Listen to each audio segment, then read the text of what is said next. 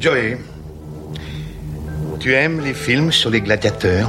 Nous sommes le jeudi 10 décembre, et si tu sais pas quoi regarder ce soir, je te conseille Make to My Love Canto Uno.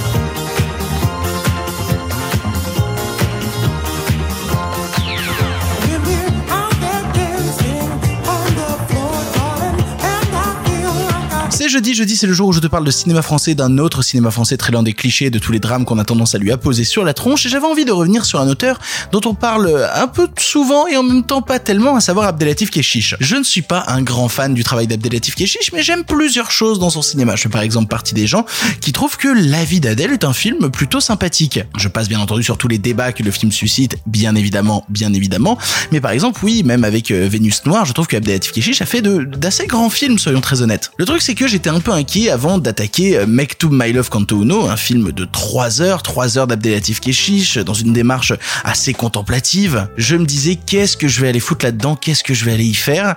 Eh ben, j'y suis allé, j'y suis allé et, j'ai passé un moment absolument merveilleux, ce qui prouve bien que parfois il faut sortir de certains clichés et, se laisser, euh, se laisser tenter, se laisser euh, aller à l'aventure. To My Love Canto Uno, ça se passe en France en 94, année de ma naissance d'ailleurs, comme ça je révèle quelque chose sur ma personne, 94, où le personnage de Amine euh, espère vivre de tous les scénarios qu'il écrit à Paris. Il retourne à 7, il retourne dans le midi pour passer des vacances et notamment euh, auprès d'un restaurant tunisien que, tiennent ses parents. De là, il va retrouver ses amis, il va retrouver ses connaissances, il va retrouver les gens dont il était proche dans l'enfance et au-delà de tout ça, il va se créer de nouvelles relations, de nouvelles relations amicales. En fait, il va vivre un été entouré de gens et c'est pendant 3 heures de long métrage que nous allons vivre aux côtés d'Amine un été. Alors attention, mot extrêmement galvaudé qu'il faut pas utiliser à toutes les sauces, mais que tout le monde a tendance à utiliser à toutes les sauces c'est un chef-d'œuvre. C'est un chef-d'œuvre et pas seulement. C'est toujours un petit peu facile de balancer ça sans rien.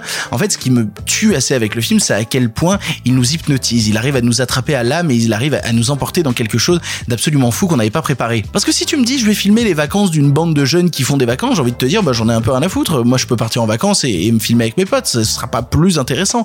Sauf qu'il y apporte une véritable poésie, une poésie de l'instant, une poésie du moment. Il a une manière, en fait, de tourner des scènes et de les faire durer, durer, durer encore, jusqu'à l'épuisement durer jusqu'à ce qu'on ait l'impression en fait qu'on est assis sur la plage avec ces gens-là et qu'on les observe, qu'on fait partie de ce groupe d'amis. Et au final, ces amours, ces pertes, ces divisions, ces choses qui les opposent et qui finissent par les rapprocher, deviennent au final des choses qui nous éloignent et qui nous rapprochent des personnages. Et puis c'est séduisant quand même, c'est l'été, c'est l'été, les filles sont dénudées, les hommes sont torse nu, ils se rapprochent, ils se touchent, ils se collent, ils se toisent, ils se draguent.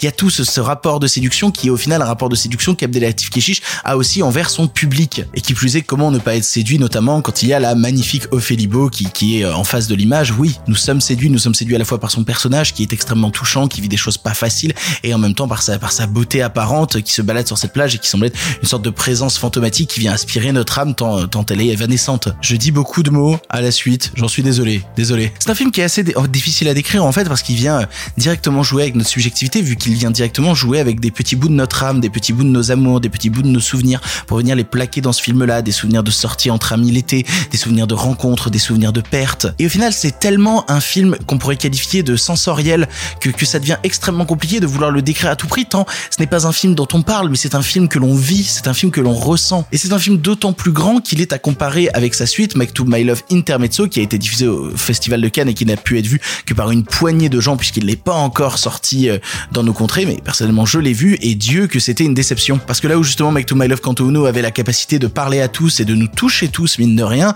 Make to My Love Intermezzo cultivait un certain entre-soi entre Keshish et son cinéma, Keshish et ses personnages dont il faisait un petit peu ce qu'il veut, dont il enfin il utilisait même tous ses personnages féminins comme des pions qu'on peut prendre et jeter, ce qui devenait au final un film sous certains aspects assez misogyne, là où les femmes n'ont jamais été aussi grandes et sublimes que dans Make to My Love Kanto Uno. Donc voilà, toi aussi, laisse-toi surprendre et pars en vacances à 7, viens profiter de la plage, viens profiter des gens, installe-toi, bois des coups, regarde les vivre. Dans un monde actuellement où on est un peu trop enfermé chez nous, voir cette envie de liberté, ce genre de film qui crie en fait la liberté des amours et la liberté de la vie, ça fait un bien assez dingue. Pour ton information, le film est disponible en location chez Google Play, Orange, Microsoft, YouTube, Film TV, Canal VOD, Rakuten TV, Apple TV et enfin Bbox VOD. Voilà, tu n'as maintenant plus d'excuses, tu sais quoi voir ou revoir ce soir et si cela ne te suffit pas, rendez-vous demain pour un nouveau film.